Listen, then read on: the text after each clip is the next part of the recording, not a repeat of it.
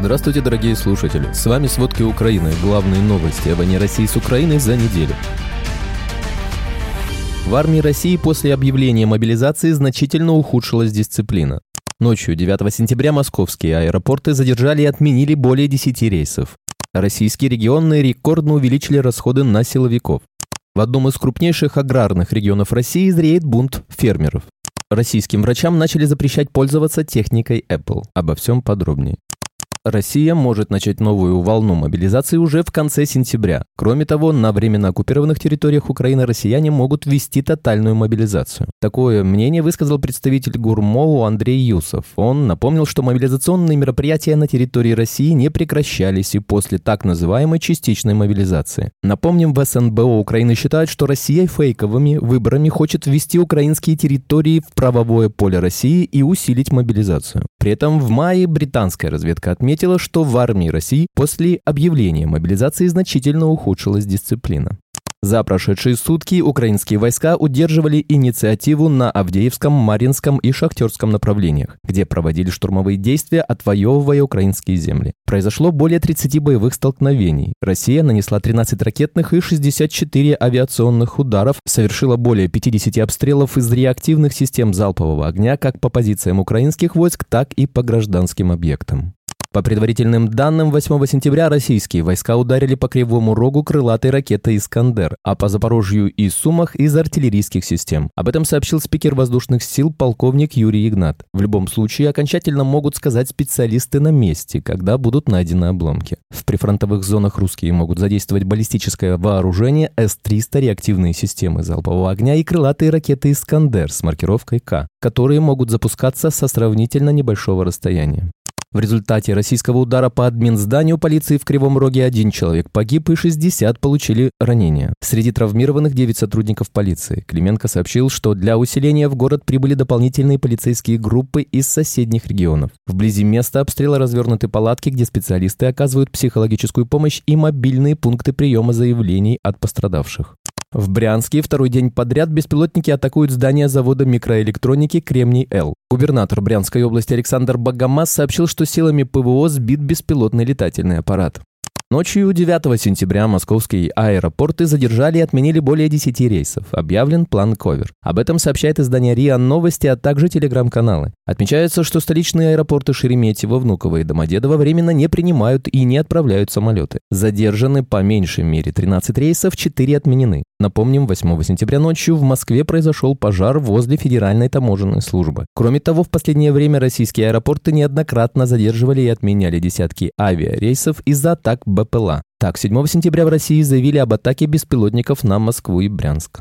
На территорию Украины были доставлены первые танки «Леопард-1» от коалиции, сформированной Данией, Германией и Нидерландами. Об этом сообщили в пресс-службе датского министерства обороны. Указано, что ВСУ получили 10 боевых машин в модификации 1 на 5. Кроме того, ожидается прибытие остальных танков из партии в 100 единиц. В Минобороны добавили, что Дания направила в Германию лучших инструкторов для обучения украинских экипажей. Напомним, недавно СМИ сообщили, что правительство Греции также может передать Украине крупную партию танков «Леопард-1». Соединенные Штаты, вероятно, включат в будущий пакет военной помощи Украине дальнобойные ракеты «Атомс». Один из американских чиновников отметил, что «Атомс» приближаются к Украине. Однако чиновник добавил, что планы о предоставлении военной помощи могут меняться до официального объявления. Он добавил, что окончательное решение еще не принято. По его словам, до того, как Украина получит ракеты, могут пройти месяцы. ООН ведет тайные переговоры с Российской Федерацией о заключении соглашения, в рамках которого в обмен на возобновление зерновой сделки России будут отменены краеугольные санкции, введенные после широкомасштабного вторжения в Украину. Об этом сообщает Билд, который получил в свое распоряжение секретное письмо генерального секретаря ООН Антонио Гутерриша к российскому министру иностранных дел Сергею Лаврову, датированное 28 августа. В частности, для обхода санкций Генсек ООН предлагает использовать специально основанную дочернюю компанию компанию подсанкционного российского банка. Это позволит подконтрольной Кремлю компании взять на себя роль интерфейса и предоставлять технические услуги для платежных операций, не играя при этом роль банка, поэтому ей не нужна банковская лицензия согласно законодательству Люксембурга. Простым текстом глава ООН хочет активировать фейковый банк, который обойдет санкции ЕС против российских банков, пишет Билд. В пятницу, 8 сентября, Литва передала Украине полтора миллиона единиц боеприпасов в рамках нового пакета помощи. Об этом сообщило Литовское министерство обороны. Кроме того, в ближайшее время Литва отправит Украине пусковые установки «Насамс», средства для противовоздействия вражеским дронам, логистическое оборудование и другую помощь. Ведомство также напоминает, что Литва уже передала Украине вертолеты Ми-8, зенитные установки Л-70 с боеприпасами, бронетранспортеры М113, боеприпасы с гранатометами, миллионы патронов. С начала полномасштабной войны России против Украины Литва передала Киеву помощи на миллиард евро или 1,2% ВВП страны. При этом полмиллиарда из этой суммы – это военная поддержка. Напомним, США в ближайшее время передадут Украине новую партию кассетных боеприпасов. В Беларуси уже демонтировали более половины лагеря наемников российской частной военной компании «Вагнер», основатель которой погиб в авиакатастрофе. Работы по разбору палаток продолжаются, об этом сообщила мониторинговая группа белорусских «Гаюн» в Телеграм. Как сообщается, в лагере ЧВК «Вагнер» в селе Цель под Осиповичами продолжается активный демонтаж палаток, начавшийся еще 28 июля. По данным мониторинговой группы, к началу демонтажа лагерь насчитывал около 292 палаток, а на текущий момент разобрано уже более 160. Власти российских регионов в 2023 году рекордно нарастили расходы по статье «Национальная безопасность и правоохранительная деятельность», следует из данных, которые приводит в обзоре Институт Гайдара. За первое полугодие финансирование силовых структур из бюджетов субъектов России выросло на 53,4%, на максимальную величину среди всех расходных статей. Для сравнения, ассигнования на систему ЖКХ стали больше на 25,1%, на дорожное хозяйство на 22%, на социальное обеспечение населения на 18%. Следственный комитет спецслужбы и система ФСИН стали беспрецедентным за все время доступной статистики.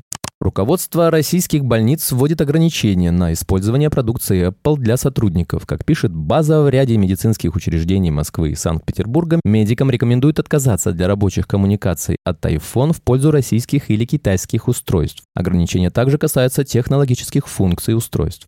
В одном из крупнейших аграрных регионов России зреет бунт фермеров. Фермеры Ставропольского края не могут закупить горючее, не могут продать урожай по приемлемым ценам и готовы перекрывать дороги. Об этом АИФ Ставрополье заявил председатель Ассоциации фермерских хозяйств и сельской кооператива в крае Сергей Колесников. Первой проблемой для фермеров являются цены на зерно. По данным портала Агробазар, посредники в Ставрополье готовы покупать пшеницу из-под комбайна по 8 рублей за килограмм, хотя в прошлом году цены достигали 13 рублей. К отсутствию выручки за новый урожай добавляется, по словам Колесникова, бешеный рост цен на солярку, которая в опте с начала лета подорожала на 26%. Спасибо, это были все главные новости о войне России с Украиной к этому часу. Помните, правда существует, а мы стараемся сделать ее доступной. Если вам нравится то, что мы делаем, пожалуйста, поделитесь этим подкастом с друзьями в России. Также, если вы хотели бы помочь нам делать материалы еще более качественными, пожалуйста, оставляйте фидбэк. Это очень важно для нас и для распространения правдивой информации. До встречи.